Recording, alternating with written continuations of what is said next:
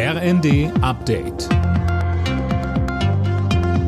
Stündlich neu. Auf den Punkt informiert. Ich bin André Glatzel. Guten Tag.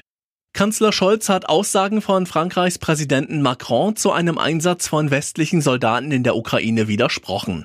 Macron hatte so einen Einsatz nicht ausgeschlossen. Scholz betonte dagegen, man sei sich einig. Dass es keine Bodentruppen, keine Soldaten auf ukrainischem Boden geben wird, die von europäischen Staaten oder von NATO-Staaten dorthin geschickt werden und dass auch die Soldaten, die in unseren Ländern tätig sind, nicht selber etwa aktiv an dem Kriegsgeschehen sich beteiligen.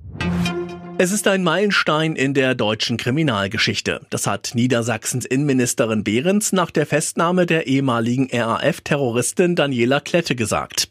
Die Ermittler haben seit über 30 Jahren nach ihr gesucht und sie jetzt in Berlin geschnappt. Zwischen 1999 und 2016 soll Klette mit zwei anderen Ex-RAF-Terroristen Geldtransporter in Niedersachsen und NRW überfallen haben. Behrens betonte, Terrorismus wird mit allen rechtsstaatlichen Mitteln bekämpft. Terroristen können sich nie sicher fühlen und unsere Sicherheitsbehörden sind hochprofessionell und jederzeit in der Lage, Terroristinnen und Terroristen auch nach langer Zeit aufzuspüren und ihnen habhaft zu werden. Mittlerweile gab es eine zweite Festnahme. Es handelt sich um einen Mann. Weitere Infos gibt es noch nicht. Wärmepumpe statt Öl- oder Gasheizung, dafür gibt es jetzt eine Förderung vom Staat. Mindestens 30 Prozent der Kosten sollen übernommen werden.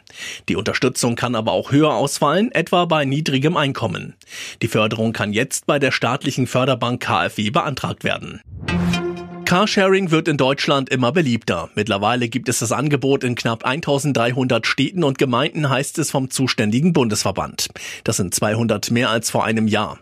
Beim Carsharing teilt man sich ein Auto über einen Anbieter mit anderen. Alle Nachrichten auf rnd.de